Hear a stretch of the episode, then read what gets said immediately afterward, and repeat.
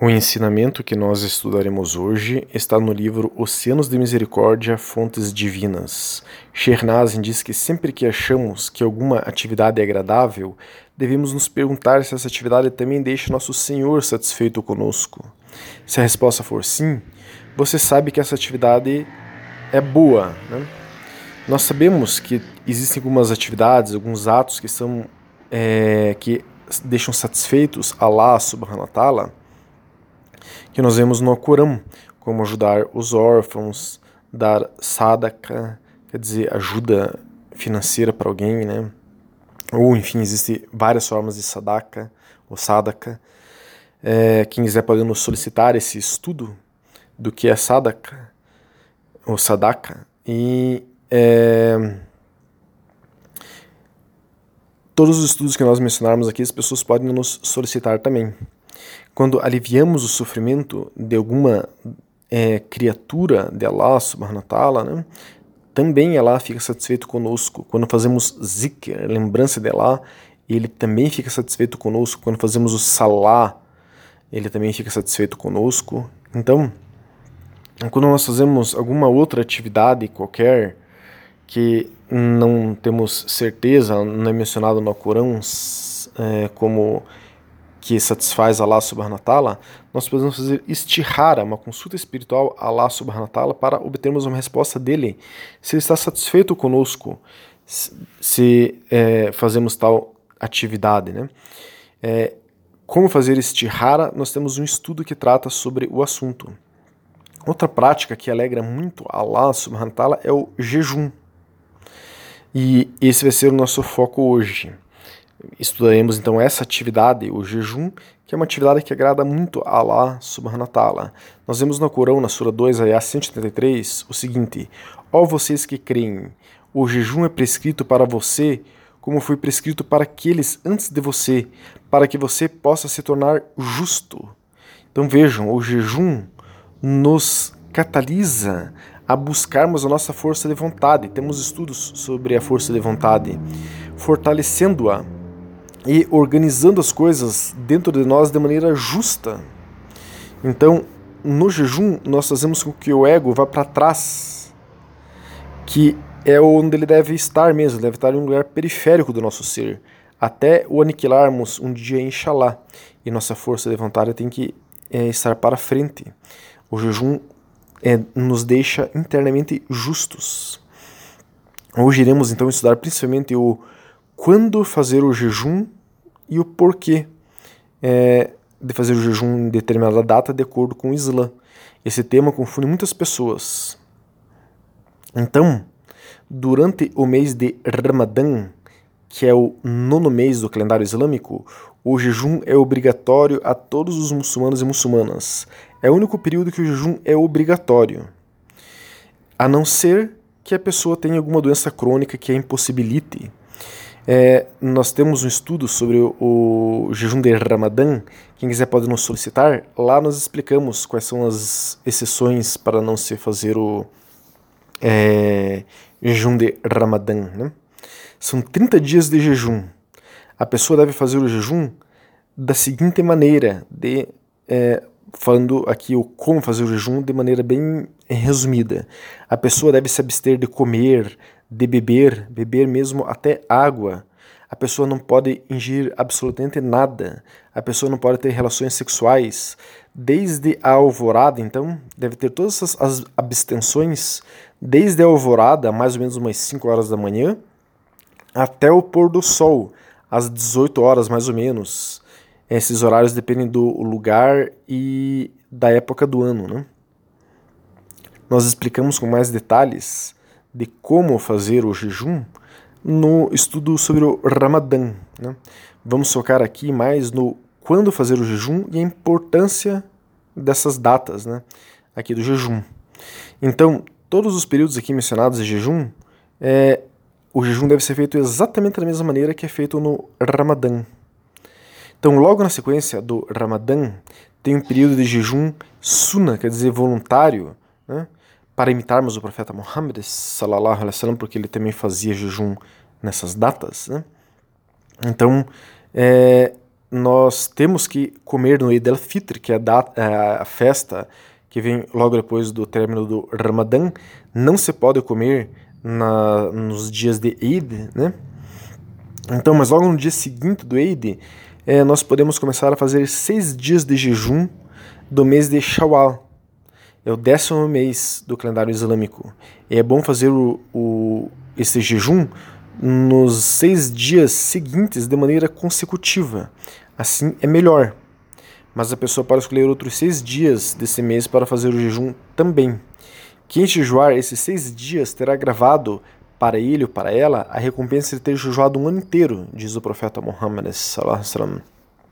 Isto é, será equivalente, né, quem fizer seis dias seguidos de jejum, ou enfim, seis dias de jejum de Shawwal, é como se a pessoa tivesse jejuado o ano inteiro. Outra data importante de jejum suna, quer dizer, é, jejum é, voluntário, quer dizer, um jejum que não é obrigatório, é um jejum que fazia o profeta Muhammad, salallahu alaihi wasallam, são os nove dias de Zulhijjah. Zulhijjah é décimo segundo dia, perdão, décimo segundo mês é, do calendário islâmico. E é muitíssimo importante fazer principalmente o nono dia é, de Zulhijjah, que é o dia de Arafá. Então, neste período, né, é, nós lembramos a peregrinação a Meca, o Hajj. Nós temos estudos sobre o Hajj. É, nós fazemos jejum para lembrarmos é, o Hajj, para aqueles que não podem ir fazer o Hajj. E o nono dia, o dia de Arafá, foi o dia em que a revelação do Corão se findou. Foi no sermão de despedida do profeta Muhammad, sallallahu alaihi. Então é um dia para confessar os pecados, expressar o arrependimento sobre nossos erros e ter esperança no perdão. Essa é a importância do jejum nesse período. Outra data é, muito importante para se fazer o jejum é no Muharram. O mês de Muharram é o primeiro mês do calendário islâmico, logo depois de Zulhijjah, né? A pessoa pode fazer jejum nos dez primeiros dias de Muharram, mas é mais importante que a pessoa faça jejuns no nono, décimo e décimo primeiro dia de Muharram, ou no dia 9 e 10 de Muharram, ou no dia 10 e 11 de Muharram. Essa data foi a primeira data instituída para se fazer jejum no Islã, que é o dia 10 de Muharram, que é Ashura. E é, nos primeiros anos de Islã era inclusive obrigatório se fazer jejum nessa data.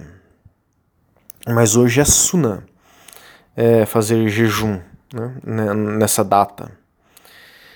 É, nós temos um estudo que trata sobre é, Ashura.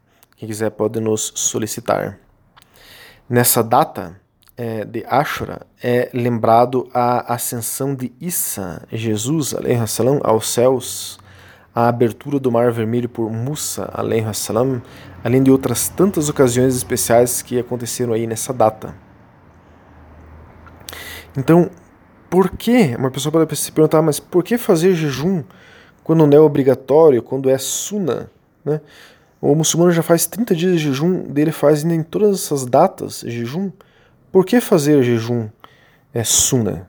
Né? Esse jejum que não é obrigatório. Quando nós fazemos o jejum suna, estamos aprimorando ainda mais a nossa alma para que nosso jejum ganhe outras dimensões ainda mais profundas do que simplesmente a abstenção do alimento.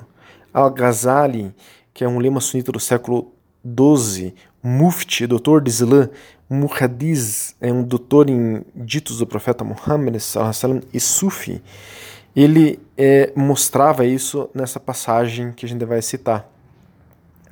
Saiba que existem três graus de jejum: o jejum das pessoas comuns, o jejum da elite e o jejum da elite da elite. Quanto ao jejum das pessoas comuns, ele impede o estômago de satisfazer seus desejos, conforme mencionado. Como quanto, perdão, quanto ao jejum da elite, é restringir a audição, visão, língua, mãos e pés e todos os membros do pecado. Quanto ao jejum da elite da elite, é o jejum do coração. Por preocupações indignas e pensamentos mundanos e restringi-lo inteiramente de tudo além de Allah Todo-Poderoso. Essa citação está na fonte Ihya Ulun Al-Din 1234. Então, com essa passagem, nós vemos a importância da prática do jejum sunnah. Ah, o jejum sunnah traz muita baraka, a gente vai treinando todas essas dimensões mais profundas do jejum. O jejum pode chegar em todas essas etapas profundas. Então, continuemos. É sunnah também jejuar todas as segundas e quintas-feiras de todo o ano. O profeta Muhammad jejuava todas as segundas e quintas. Quinta-feira é importante jejuar, pois é uma preparação para o dia mais importante da semana, que é sexta, que é dia de Juma. Né?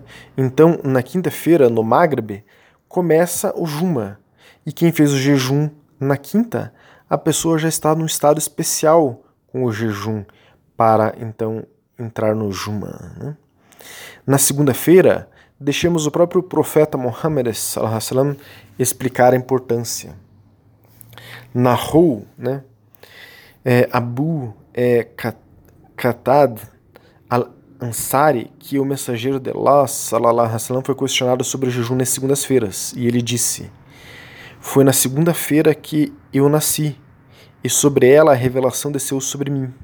Esse é um hadith muslim número 1162. Então, eis aí o motivo do jejum na segunda-feira. Outra época de jejum sunna interessante são os é, dias brancos, que é os dias 13, 14 e 15 de cada mês do calendário islâmico. Eles são chamados de dias brancos porque a noite é muito iluminada pois são dias que a lua está cheia. O mensageiro de Allah, o profeta Muhammad, ordenou-nos é, que jejuássemos é, três dias do mês, isto é, nos dias de lua cheia, nos dias 13, 14 e 15, né? de todo mês lunar do calendário islâmico. Este hadith é um hadith Nasai e Tirmizi, autenticado por Ibn Haban.